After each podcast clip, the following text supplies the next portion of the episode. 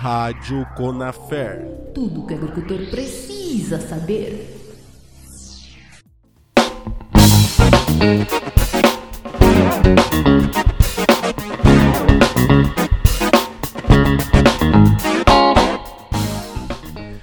Saudações a todos e a todas que estão ouvindo a mais um episódio da Rádio Conafer. Hoje aqui comigo é Marjorie Roca. Boa tarde, Marjorie. Bom dia, boa tarde, boa noite a todos os agricultores e agricultoras do Brasil. Esse é mais um episódio do podcast da Rádio Conafer. Estamos aqui com a presença ilustre do representante, na verdade, idealizador, pelo que eu entendi, Da Lucas. Lucas Felipe. Obrigado, Lucas, por participar, por aceitar o convite. Hoje você vai falar da Cultivando. O que é Cultivando? Você puder explicar melhor pra gente. É, primeiramente, obrigado pelo convite, né? Por estar é, na companhia de vocês e também todo esse projeto bem, bem magnífico que é a Conafer. E essa questão de trabalhar diretamente com a comunicação, com as comunidades rurais, com, com a agricultura familiar como um todo, né? Ah, bom, meu nome é Lucas Felipe, né, eu sou engenheiro agrônomo de formação. E desde a graduação é, veio várias inquietações na minha, na minha vida, né? Eu sou, eu sou, fi- eu sou filho de produtores, né? De, de Guaramirim, em Santa Catarina. Então eu cresci numa área rural bem pequena, assim, o Arrozal. Quem, quem conhece, quem é de Santa Catarina e tá ouvindo aí sabe como que é lá Guaramirim. E meus pais queriam muito que eu fizesse faculdade e tal. Daí eu estudei, né? eh, busquei eh, ter uma bolsa, consegui uma bolsa aqui em Curitiba na PUC. Ah, daí aí foi bem engraçado, porque minha mãe queria que eu saísse do campo, né? Uhum. Daí eu fui fazer agronomia, entendeu? Não, não deu muito certo sair do campo, né? Ah, mas é uma coisa que eu gosto, sabe? Tipo, me lembra muito minha realidade, minhas raízes, né? E daí eu fui fazendo o curso aqui em Curitiba e tal, e eu conheci muitos tipos de, agrono de agriculturas, né? Porque você não tá só convivendo com agricultura familiar, né? Porque principalmente na, no âmbito da, da PUC, né? Que é uma faculdade de, de classe A alta e tal, né? Então, uma quando fala agronomia e PUC, o que vem na minha cabeça são grandes produtores de soja. Exatamente. Esse- esses são os meus colegas da, da graduação. Até se algum deles estão ouvindo isso, um abraço. Duvido um pouco, né? Mas, enfim. é, esses são meus colegas de soja, boi, né? leite, laticínios grandes, assim, né? Exportação, né? É, que nem o, o primeiro choque de realidade que eu tive, assim, quando eu fiz o primeiro o ano aqui em, em Curitiba. Eu conheci um cara, né? Ele chegou de Hilux lá na faculdade, né? Eu falei, pô, que carrão, cara, como que você conseguiu pagar? Ah, meu pai me deu porque eu passei aqui na faculdade. Eu falei, pô, legal, meu pai não dava nem mesada, né? Eu, eu vindo de busão aqui. É, mas enfim, daí eu não, me, eu não me conectava com essa realidade, né? E a Porque você veio de uma família agrofamiliar. né? a agricultura familiar de pequeno porte, né? E, e a faculdade ela focava nesses alunos de grande porte, né? Que eu chamo até de agricultura intensiva, né? E aí eu falei, pô, cara, como que eu vou fazer meu TCC? Como que eu vou me formar se eu não me conecto com esse tipo de conteúdo, né? Daí eu fui fazer estágio, fiz estágio aqui na prefeitura de Curitiba. E graças ao bom Deus, na prefeitura de Curitiba eu trabalhei nas feiras orgânicas aqui de Curitiba. né? E nas feiras orgânicas, é a agricultura familiar que predomina, né? E lá eu pude, pô, agora tô com a minha galera, né? E pude entender mais sobre essa questão comercial, porque é uma coisa que eu não vivia lá, no, lá no, na, na terra dos meus pais, assim, né? Que, tipo, meus pais, eles, eles tinham as produções, só que era mais de subsistência, não era pra comercialização. Aqui eu já vivenciei mais a comercialização na prática, assim, né? A- e as dificuldades que o agricultor familiar sofre, né? Na questão de comercializar, principalmente orgânicos, né? E daí eu falei, cara, eu vou trabalhar com essa galera aqui. Né? Eu vou usar todo o meu conhecimento da faculdade pra ajudar essa galera. E daí eu fiz o meu TCC. Meu TCC chamou É o Ponto Orgânico. E é que era um site, já tava pensando em tecnologia, né? Que era um site e tal que ia ajudar os produtores a comercializar. É o ponto orgânico? É o Ponto Orgânico. Ponto. Ponto. Aham. Eu coloquei em espanhol assim pra ficar mais Você gosta de misturar as línguas, né? Cultivando. Aham, gosto. É o já, já, já tinha uns. Mas chama atenção, né? Você, é uma coisa que visualmente, Isso. sonoramente, já é chama que eu atenção. comecei a, a, a conviver com os pessoal que consome, Ele né? tem branding, ele tá ligado. Exatamente, né? Aí, o- na faculdade começaram a falar um tema chamado empreendedorismo, sabe? Daí eu falei, cara, que bicho é esse, né? Faz mal com leite, sei lá, né? E daí eu fui estudar sobre essa questão de empreendedorismo, que até que no Sebrae aqui de Curitiba, né? Pra quem é aqui de Curitiba, tem um programa chamado Empretec. Eu fiz esse programa. Cara, foi um divisor de águas para mim que ajuda você a tirar a sua ideia do papel e a jogar na realidade, né? E aí que eu peguei, eu saí da faculdade, consegui me formar, graças a Deus, né? E eu falei, cara, eu vou tirar essa ideia do papel, não vai ser mais só, não vai ser só meu TCC, né? E eu tô contando essa história anterior porque ela é o, é o que precede a Cultivando, né? E daí eu saí da faculdade, fiquei seis meses desempregado aqui em Curitiba, daí eu já tinha, acho que eu vou voltar pra casa dos meus pais porque eu não consigo ir trampo aqui. Aí eu, eu. Isso foi em que ano? Que ano que você se formou? Isso, eu me formei em 2016 para 2017, né? Em 2017 é que eu saí de estudante para desempregado. Saiu de uma estatística para outra, né? Pulei de estatística, né? E, e daí eu falei, cara, eu preciso arranjar um trabalho. E eu, eu não queria trabalhar assim nessas agropecuárias só para ficar assinando agrotóxicos, pro, que muitos colegas foram para esse caminho. Né? Eu queria uma coisa que fizesse sentido e fizesse significado. Né? Até uma entrevista que a universidade fez comigo ano passado, eu até falei assim: ah, o que, que, que te motivou a fazer a trabalhar com os agricultores pequenos? Porque os, os agricultores pequenos é o que faz meu coração bater sabe? Tipo, é o, é o que me motiva a acordar cedo, é o que me motiva a, a ir pro campo, né? E, e daí, nisso, eu falei, cara, eu preciso disso, né? E eu, eu acredito muito na, na força do universo, sabe? Nas energias. Aquariano, né? e, e daí eu falei, cara, eu preciso que o universo me traga algo que me faça sentido, né? Aí eu, eu fui chamado para trabalhar no Centro de Referência em Agroecologia do Paraná, o CPRA. Né? E, Exato, totalmente, né? É difícil você encontrar uma agroecologia de grande porte, assim, tipo, intensiva, né? Claro, teve algumas empresas que tentaram investir nisso, só que, né, ficou monocultura orgânica, ficou uma agroecologia, né? E, e nisso eu fiquei dois anos nesse projeto do CPRA, rodei o Paraná, trabalhei com quilombolas, trabalhei com tribos indígenas aqui no estado e tal. Eu falei, cara, eu tô em casa, eu tô, tô amando aqui esse negócio, né? Só que é aquela coisa, né? A vida é, não, é, não, é, não, não dá para viver só de bolsas, né? A gente precisa ter alguma coisa mais contínua e mais sólida no nosso cotidiano. Daí eu falei, cara, tô terminando meu contrato aqui no estado, eu preciso agora tirar minha ideia do papel, porque eu já aprendi o processo da agricultura familiar, principalmente aqui no contexto paranaense. Eu falei, cara, eu vou tirar minha ideia do papel. Aí que eu comecei a ouvir um tema, um termo chamado startup, né? Que é um termo bem distante para nós que vivemos no campo, né? Que daí isso, é que tem essas coisas de inglês, né? O pessoal coloca inglês em tudo, né? É startup, né? É um termo em inglês para negócios que estão em desenvolvimento. Né? São negócios que estão em desenvolvimento e principalmente negócios digitais. Né? Desde, desde lá do Guaramirim eu sou muito fascinado em, em computação, em, em dados e tal. Né? Só que até aquela época eu não sabia programar. Né? Hoje eu sou programador, aprendi com, conforme o tempo, né? E, e daí, em 2018, que eu terminei o meu tempo no CPRA, eu fui trabalhar numa aceleradora de startups, ou seja, uma empresa que ajuda outras empresas a saírem da ideia e ir para o mercado. Ah, eu fui trabalhar nesse, nesse ambiente porque eu falei, cara, eu preciso que alguém me ensine isso sabe? Como que funciona? Porque, poxa, todos esses big, big players aí, eles sabem como fazer, sabem como ganhar dinheiro e tal, e eu preciso aprender como fazer para ganhar dinheiro para depois eu passar para agricultura familiar, sabe? Replicar para os meus, né? Aí eu fiquei nessa, nessa, nessa empresa por oito meses. Cara, daí eu, eu conheci o, o dono da Boticário de Curitiba. Eu conheci o pessoal da Nestlé, conheci. Nossa, eles me conectaram com grandes empresas multinacionais, assim, que investem nesse, nesse ramo de startup. Pra eles, assim, parece que é tipo um jogo de banco imobiliário, assim, tipo, pá, vai. Beira o hobby a obsessão, né? Aham, é bem, bem louco, assim, sabe? Daí eu falei, caraca, que, que mundo de ganâncias, assim, sabe? Tipo, e eu lá perdido, assim, no meio, assim, eu só quero aprender como que tira minha ideia do papel porque eu quero sair daqui logo. Daí, eu, nesse tempo, assim, eu aprendi, né, os passo a passo de como criar uma startup, como validar sua ideia, como testar sua ideia. E eu fiz os primeiros testes, né? Aí, nesse processo, eu, eu chamei atenção, eu, eu consegui conectar pequenos agricultores de São José dos Pinhais, que é a região metropolitana aqui de Curitiba, agricultores orgânicos, com o hospital de São José dos Pinhais.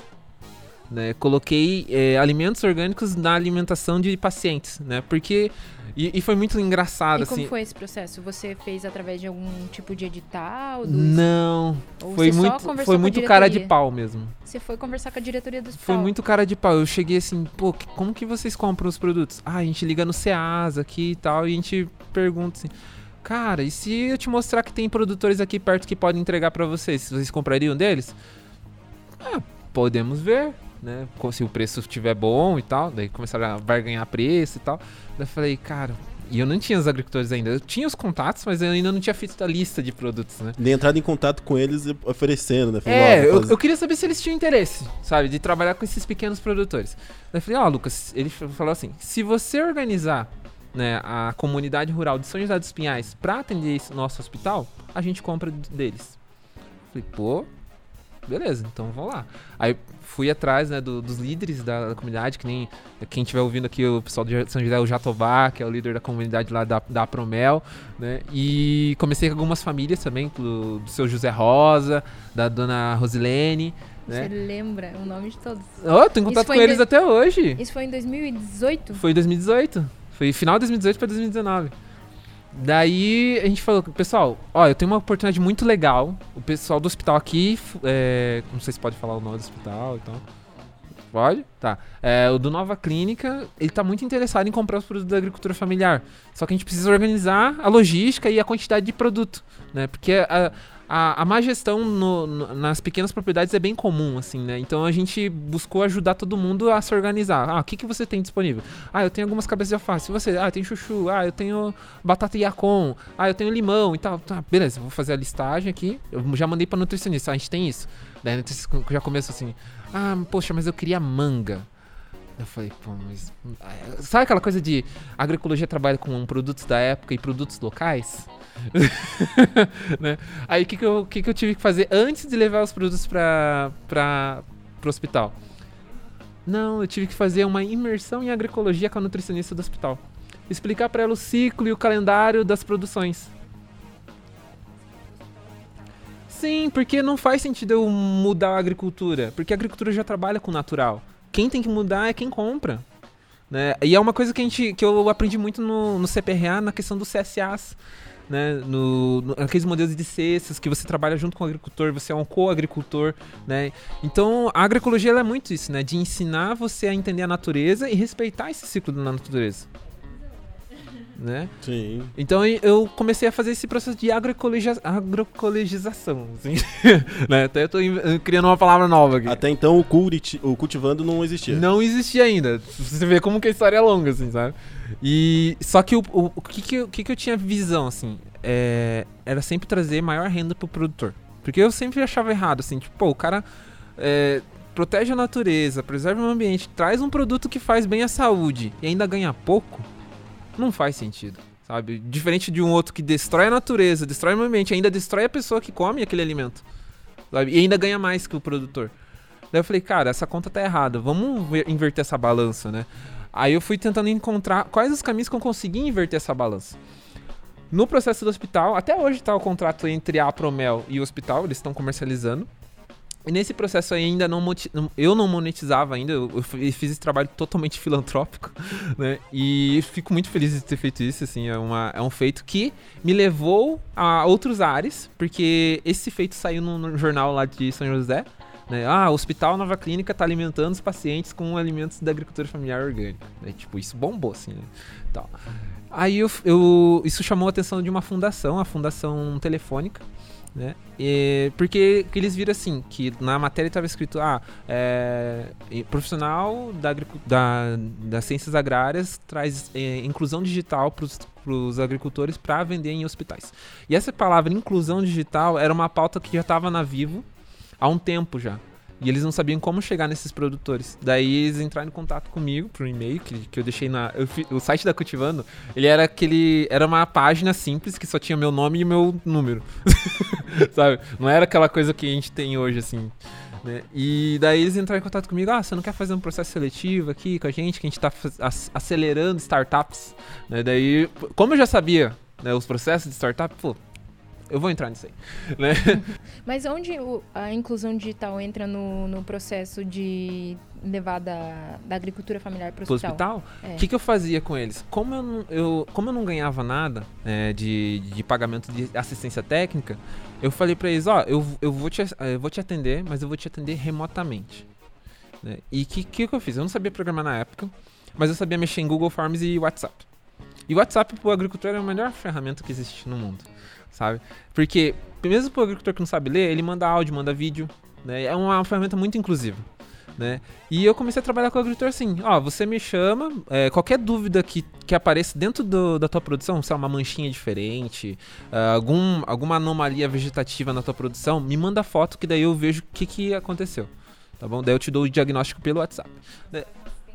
Eu comecei a fazer, ass- na época, hoje eu não faço mais isso, mas na época eu fazia isso, fazia assistência técnica pelo WhatsApp. Eu, eu atendia oito propriedades, né? Só pelo WhatsApp. E, e daí nisso eu falei, poxa, eu preciso melhorar esses dados, assim, pra eu poder dar uma, um diagnóstico melhor. Daí eu peguei um formulário do Google Forms e comecei a criar todo aquele conhecimento agronômico que eu tive na faculdade do que, que eu precisava de dados para poder dar um diagnóstico profissional para o agricultor, para que, ó, usa tanto de calagem, usa tanto de adubação, faz esse, esse, esse, esse coquetel aqui orgânico e tal, e trabalha assim, né?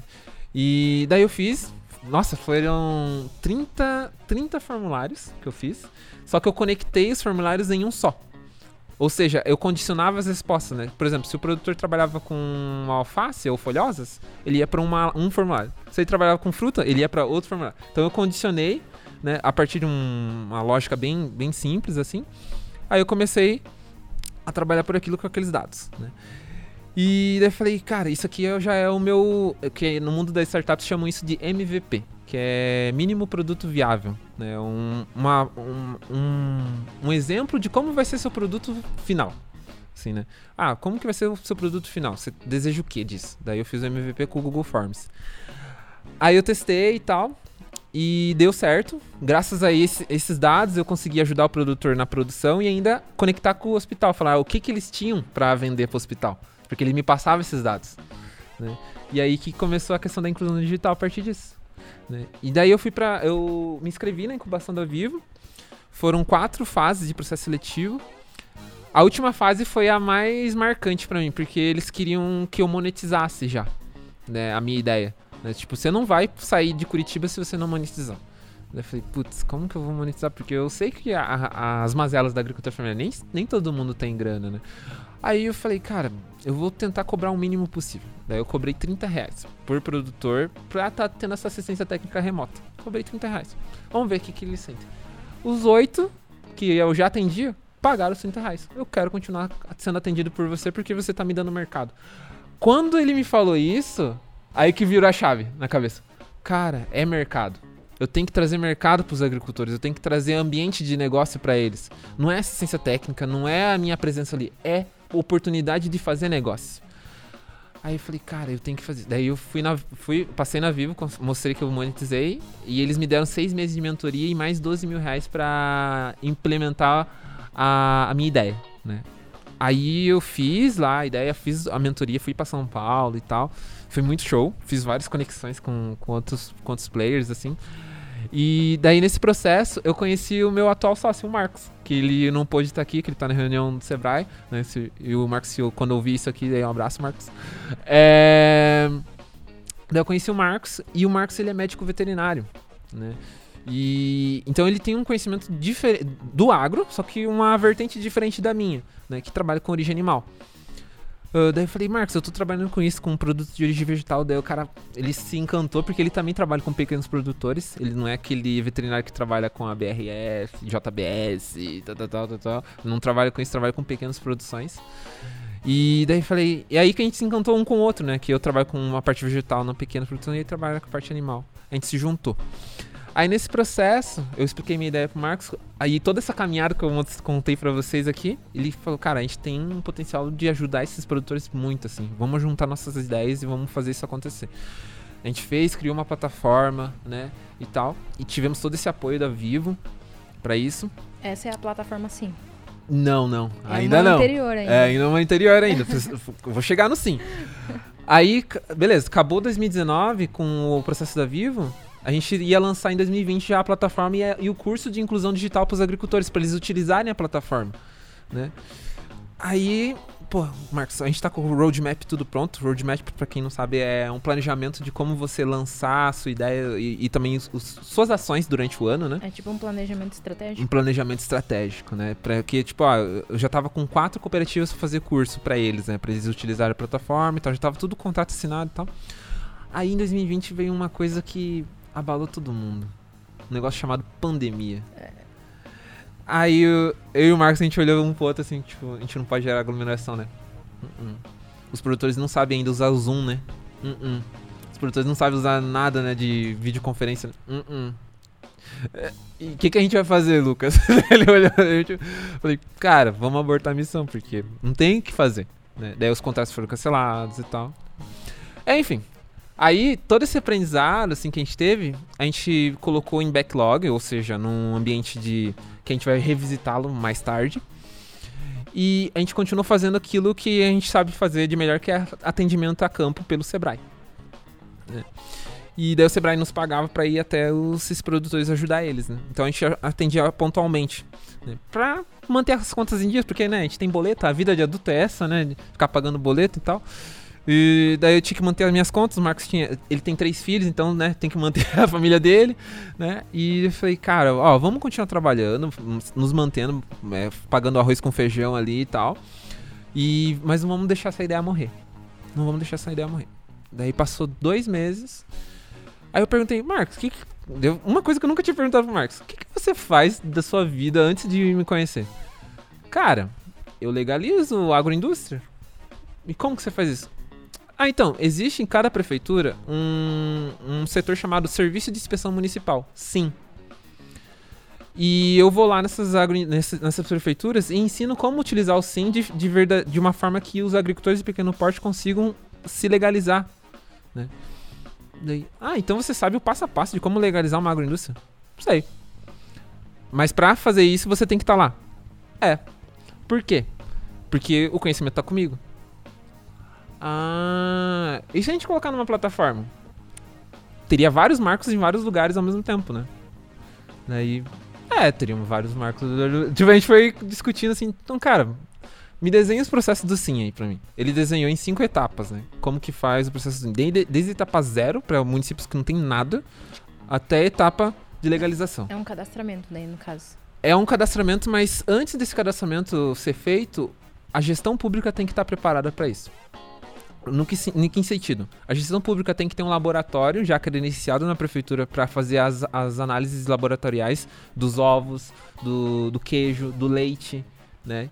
Então a prefeitura tem que ter isso. E algumas prefeituras, principalmente essas pequeno porte, não tem. né? E aí, e esse é o trabalho do Marcos, né? de fazer conexão com laboratórios, mostrar o que, que a prefeitura precisa, né? E tal, tal, tal.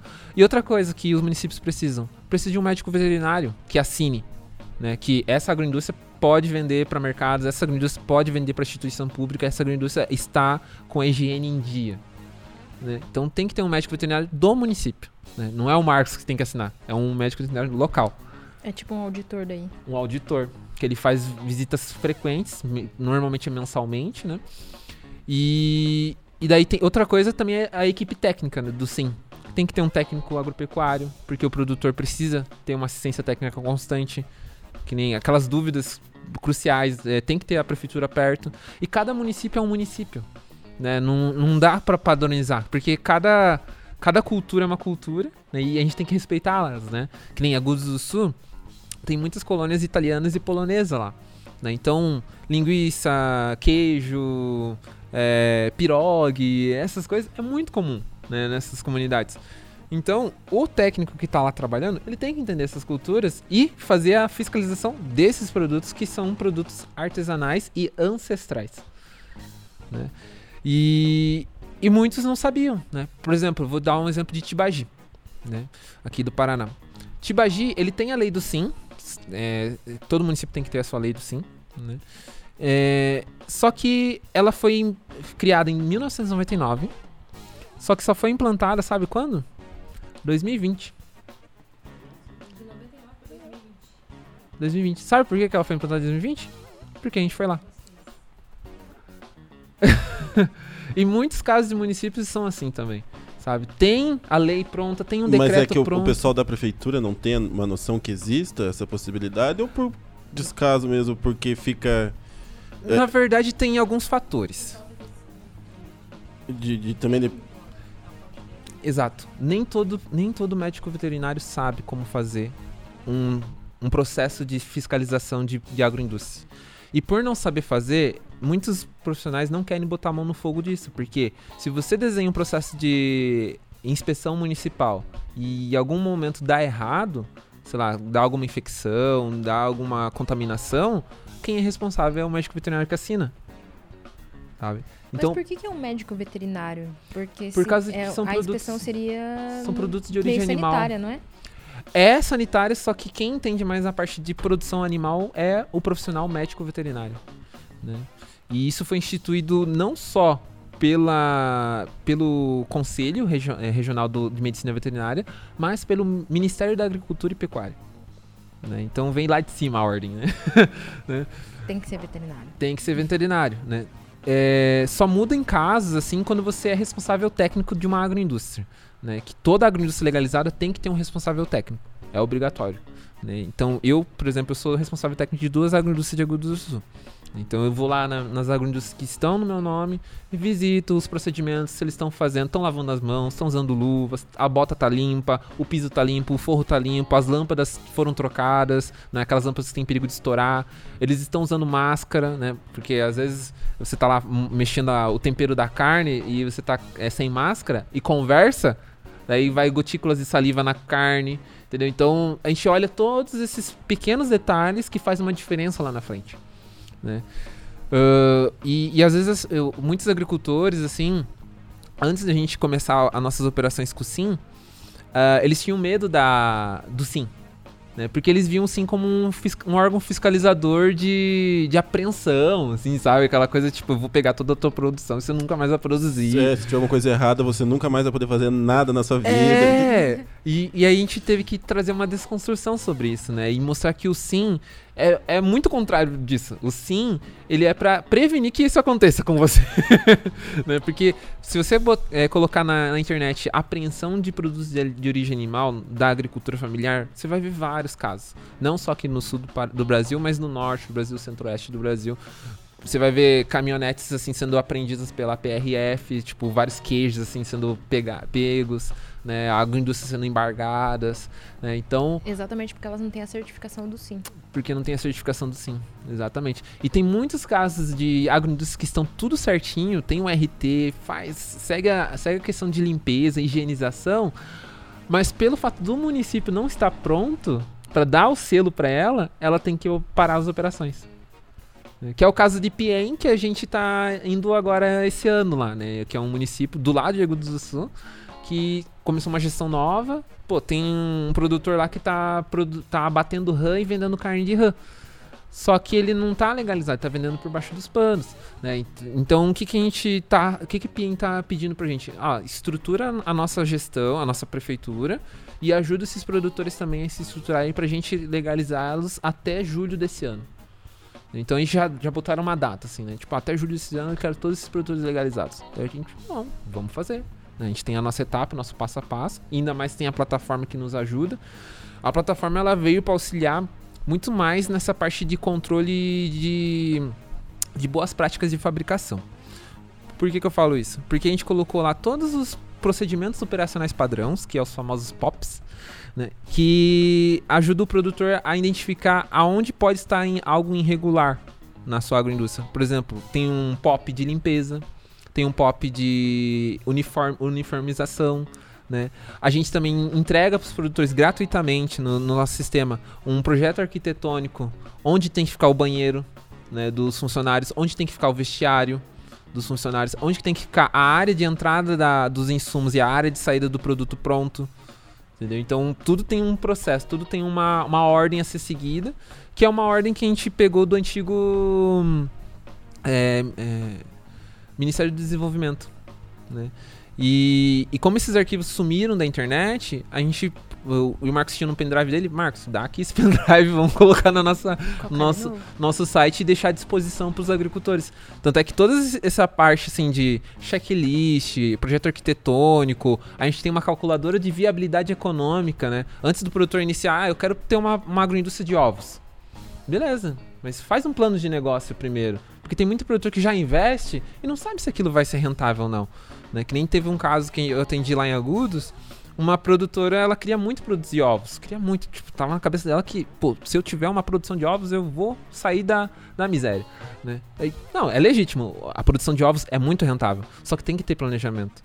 Porque é, é, teve um projeto, eu não sei, acho que era estadual, que essa agricultora acabou sendo contemplada e ganhou uma verba estadual para iniciar esse projeto. Só que daí ela comprou tudo em, em- tudo em pintinho. né? Ela não geriu assim, ah, é, tantos por cento eu vou comprar em aves e tantos por cento eu vou comprar em ração. né? Ela não tinha planejado que tinha ração para comprar, sabe? Daí depois ela se quebrou toda para poder comprar ração. Aí é aquela coisa de vender o ovo para comprar ração e não tinha rentabilidade para produção. Então a gente começou a ver assim, pô, a gente precisa criar uma calculadora de viabilidade econômica para produção de ovos, produção de leite, produção de queijo, produção de bacon, produção de linguiça, pescados, mel. né? Então a gente desenhou todo esse processo e tá na plataforma gratuitamente para os produtores. Só ele fazer um cadastro, acessa lá e já faz o cálculo. Qual é o nome da plataforma? Como que esse produtor acha essa plataforma onde está disponível? Ó, tem duas formas que ele pode achar essa plataforma. A primeira é ele digitar na na Na na, barra. na barra lá. Sim, né? S-I-M ponto cultivando, né? ponto .com.br ou ele entrar no nosso site institucional cultivando.com.br. E tem lá o link pra Daí tem o link lá, só clicar, é, entrar na plataforma assim. Então, é esses dois caminhos que a gente indica, né? Ou quem é mais em, em- em internet, é, tem mais questão de rede social, pode entrar no nosso Instagram, tá lá no, na, na bio do Instagram também o link do sim. Qual que é o Instagram de vocês? Arroba cultivando vida. E como, e como que é a, a adesão do, de, por parte dessa pessoa mais velha? Porque você falou que o WhatsApp é mais fácil para utilizar, porque tem áudio, tem foto, mas adesão a um aplicativo ou uma plataforma digital, como que, como que o pessoal se comporta? Eles têm um acesso fácil, é intuitivo? Então, é muito boa essa sua pergunta, que foi um aprendizado em conjunto, né? É, no ambiente de, de startup, a gente aprende muito que existe duas formas de você criar um negócio. É, ou você cria para o cliente, ou você cria com o cliente. A gente es- escolheu a segunda forma. Então a gente sentou com o agricultor, principalmente com, a, com essa a Mary, né? é- um abraço, Mary, é, que, é a, que é a agricultora que eu sou responsável. E, e a gente foi mostrando. Toda, toda a programação que a gente foi fazendo, a gente foi mostrando pra ela. E aí, Mary, o que você acha? Ah, eu me bati demais. E ela, e ela não, não tem papas na língua, sabe? Ela fala mesmo assim. E eu gosto de gente assim, sincera, sabe? Tipo, meu, esculacha mesmo. Fala que não funciona, sabe? Porque eu quero a verdade, não quero que você fique me enganando. E ela fala, tipo, meu, Lucas, eu, eu tenho que dar três cliques pra, pra poder entrar aqui. né? Tanto é que é, quando você entra na plataforma, tem alguns vídeos lá e tal, e daí tem a área lá de ambiente de negócios, e aí já tá o checklist. Eu coloquei o checklist lá na página inicial por causa dela. Que, no caso, ela só precisava se é, criar o login dela e já entrava no checklist. Só que ela não fazia isso. Ela queria só um botão. Entendeu? Tipo, ela só queria um clique e já entrar. Eu falei, tá bom, então vou fazer só por, porque você pediu. E, e o fato dela ter dado esse feedback, esse retorno, essa resposta, fez com que a gente entendesse que outros produtores também sentem isso. Eu quero uma coisa mais rápida, porque tipo, eu tô aqui produzindo, eu vou parar só pra fazer o teu checklist aqui e depois eu já quero terminar. Como que eles faziam checklist anti- antigamente? né? Antigamente, né? Como se fosse muito tempo, assim, sei lá, oito meses atrás. né? É, mas antes da, da plataforma, como que eles faziam checklist? O RT, ele montava as questões, então, ou seja, não tinha um padrão. Então, cada RT, cada agroindústria tinha o seu. É, e mandava o produtor imprimir. O produtor imprimia o checklist, ele fazia na caneta. Aí, de tempos em tempos, o RT ia lá na propriedade do produtor, pegar o checklist, o, o, o, o RT protocolar o checklist na prefeitura para comprovar que o agricultor está fazendo as boas práticas de fabricação. Nossa, você automatizou esse Hoje, o que, que a gente faz? O que, que a gente faz? É um sistema que daí o produtor abre no celular dele, ele responde aquelas perguntas. Toda vez que ele envia, automaticamente já vai pro e-mail do RT e automaticamente já vai pro e-mail da prefeitura dele. Então a prefeitura nem precisa ficar cobrando dele. Então, esse checklist, toda vez que ele vai produzir, ele tem que fazer. Né? É uma condição que o Ministério da Agricultura colocou. Né? Então, a todo dia de produção, faz um checklist. Né? É, então, a minha caixa de, de e-mail tá lotada de checklist que vem em PDF, assim e tal, né? Aí a gente tem que ir lá, revisitá-los e tal, ver o que, que, tá o que, que, tá, que, que não tá conforme e tal. Mas normalmente os produtores são muito parceiros meus, assim, sabe? Os, os, os RTs, assim, né? São muito parceiros porque ele, toda vez que eles falam, ah, Lucas, tô com uma dificuldade na medição de temperatura, porque tem que medir a temperatura de como você tá armazenando as carnes, né? O é, que, que aconteceu, Mary? Ah, o meu refrigerador não tá medindo e tal, tal, tal. Ah, tá, deixa eu ver aqui. Daí eu fui lá no Mercado Livre, mostrei pra ela, ó, tem um termômetro, aquela pistolinha que a gente viu em shoppings e tal, que o pessoal tá medindo a nossa testa, né? Eu, pô, ó, Mary, sem pila a, a, o termômetro, né? Investe num desse. Tipo, não precisa comprar um outro refrigerador, que é mais caro, né? Um outro só por causa do, do, do termômetro ali. Ah, Lucas, pô, obrigado. Entendeu? Então, é, o RT, ele é um parceiro do produtor nesse sentido, assim, de, de dar soluções simples para o processo de agroindustrialização. Né? A nossa função como responsável técnico, até um aviso para os responsáveis técnicos, é ajudar o produtor a ter prosperidade. Né? Então, se a gente não está fazendo isso e só está cobrando dele, por causa que a gente está lá assinando para ele, a gente está fazendo a responsabilidade técnica errada. Essa é a minha visão. Sim. E no caso desses formulários que você recebe do checklist, né, no seu e-mail, eles já vem, eles são analíticos ou você tem que analisar um por um? Eu tenho que analisar um por um porque cada um é, é uma temática diferente, né? Então, por exemplo, a limpeza da, da área de fabricação né, é uma coisa, né? Eu vou ver a parte física, piso, teto e tal. Agora a questão do, dos adornos dos funcionários é uma outra coisa. Né? Então eu tenho que analisar um por um. Por isso que o trabalho de responsabilidade técnica tem que ser levado a sério. Né? É, sei que existem profissionais que fazem isso, né, de uma forma profissional, mas eu também sei que existem profissionais que só vão lá aquela visita de médico, né? Tipo, ah, o, oi, e aí, tudo bom? Eu vim receber aqui meu, meu, meu mês. Vim aqui receber e dar uma assinatura, se você... Exatamente, entendeu? Então, a plataforma, ela ajuda a melhorar esse atendimento, né? E, e além de melhorar esse atendimento, ele aproxima o técnico da prefeitura com o produtor. Porque era uma coisa que era muito distante, sabe? A, que nem em Araucária, que a gente tem também contrato com eles. A doutora Renata, a gente fez até um podcast com ela, tá lá no nosso site. Ela até comentou assim: Poxa, é, a plataforma me ajudou a me aproximar mais dos RTs e mais dos agricultores. Hoje eu sei o que o fulaninho está produzindo, o quanto ele está produzindo, se ele está aumentando, se ele está declinando né? Esse registro de fácil acesso, né? Quando você... registro de fácil acesso. E fora a questão de banco de dados que fica, né? Que nem um caso lá em Agudos do Sul, onde a gente começou o nosso trabalho. É, a prefeitura acabou pegando fogo recentemente.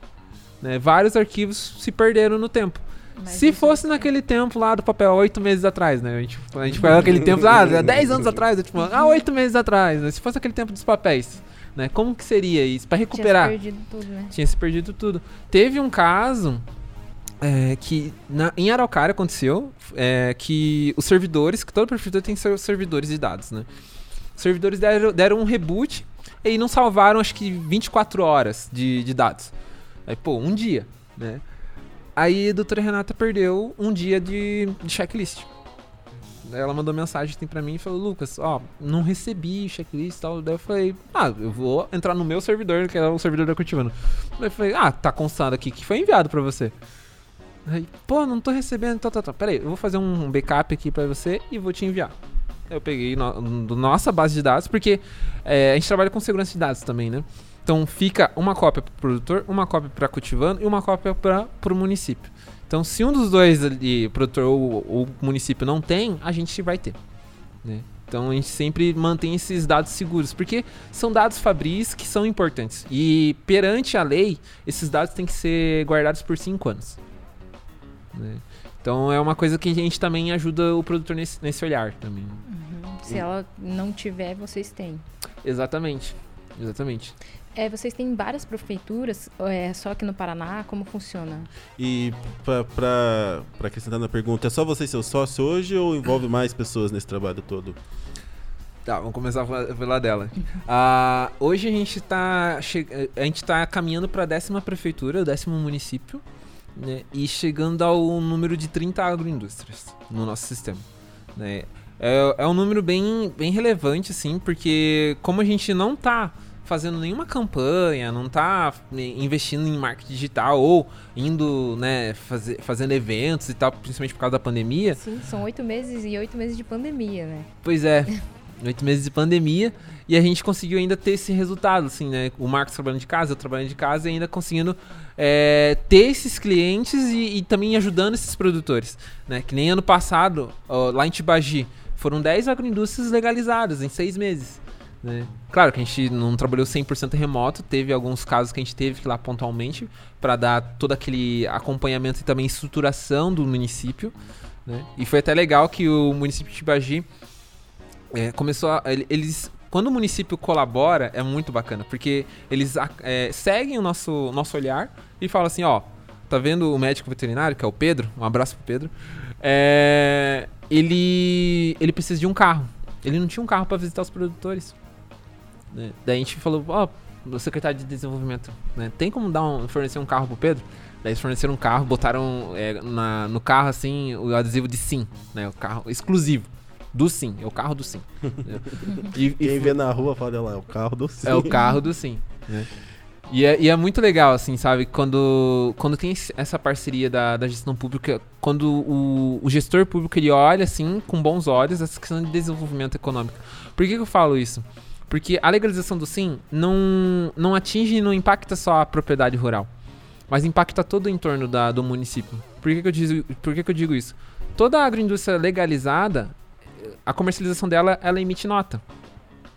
Ou deveria emitir. ela, ela emite nota. E por emitir nota no município, vai o ICMS pro município. Ou seja, todo mundo ganha nesse processo. Né? Uh, mas nesse contexto, a gente tá, tá indo pro décimo município, assim. E, e tá sendo bem legal que outros, outros estados estão nos contatando pedindo mais orientação, ou pedindo é, entender mais, ah, como que funciona a plataforma de vocês? Pô, eu gostei da ideia, eu quero sim aqui, mas eu não entendi a plataforma ainda. Daí a gente tá nessa conversa, assim, que nem em São Paulo, eu não lembro o município é, que, que entrou em contato. É, é, I, é, é começa com I. uh, mas ele tem um consórcio com 16 municípios. Né? Então, se a gente entra com esse, com, esse, com esse município, já entra no 16, numa rede inteira. E por que que isso é bom quando entra em rede? Né? Que nem a gente está fazendo em Agudos, Mandirituba e Tijucas. Porque trabalhar em rede é uma coisa que a agricultura familiar sempre soube fazer. Né? E vocês sabem muito bem disso. Né? E, e essa coisa de trabalhar em rede, a gente começa a criar circuitos comerciais.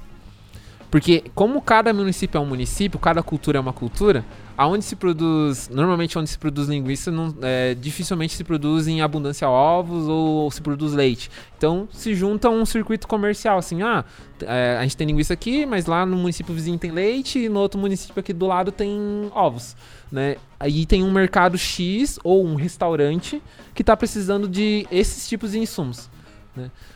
Se, se esse município com, com, com, é, cria um circuito comercial, esse restaurante só vai lá, tipo, ah, eu quero, é, eu quero um pouco de ovos, quero um pouco de leite, faz a feira, né? E isso é muito legal para trabalhar em. Um, isso é o cooperativismo, né? O espírito de cooperativismo. Por mais que não seja institucionalizado como CNPJ, mas é um espírito de cooperativismo. Uh, hoje na Cultivando, né, internamente, é só eu e o Marcos, né? Uh, mas é, externamente, para alguns trabalhos é, é, a campo, a gente sempre contrata parceiros, né? Técnicos parceiros. Porque a gente não. A gente é, é ser humano, né? a gente não é replicável, né? Pessoas. A gente somos, somos duas pessoas. E, e, e, assim, é muito legal porque que nem a Araucária, quando a gente começou a atuar lá, uh, a gente atendeu explicitamente a prefeitura. Os produtores foram técnicos do município que começaram a atender. E a gente começou a perceber que a gente estava fomentando emprego lá. Sabe? Porque a agroindústria começou a crescer porque ela estava legalizada. E por estar tá legalizada, ela contratou um RT. Não necessariamente eu ou o Marcos. Contratou um RT do município. Então, gerou emprego para aquele profissional que não tinha um, é, um olhar sobre essa questão de agroindústria. Né? E esses profissionais já estão na nossa plataforma. Hoje a gente está com 14 RTs na nossa plataforma. Tanto é que até o Marcos, ano passado, ele sugeriu assim: ah, Lucas, faz um banco de talentos. Às vezes tem agroindústria que é, tá procurando um médico veterinário, um zootecnista e eles não sabem aonde tem.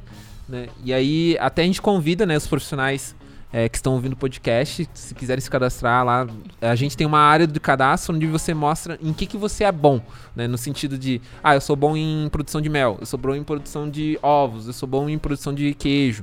Aí identifique-se lá que a gente consegue estar tá fazendo o, os matches, né? Os famosos os matches com as agroindústrias. Né? E é uma coisa que a gente gosta também assim, de, de ver, né? Que a partir dessa inovação a gente está gerando prosperidade.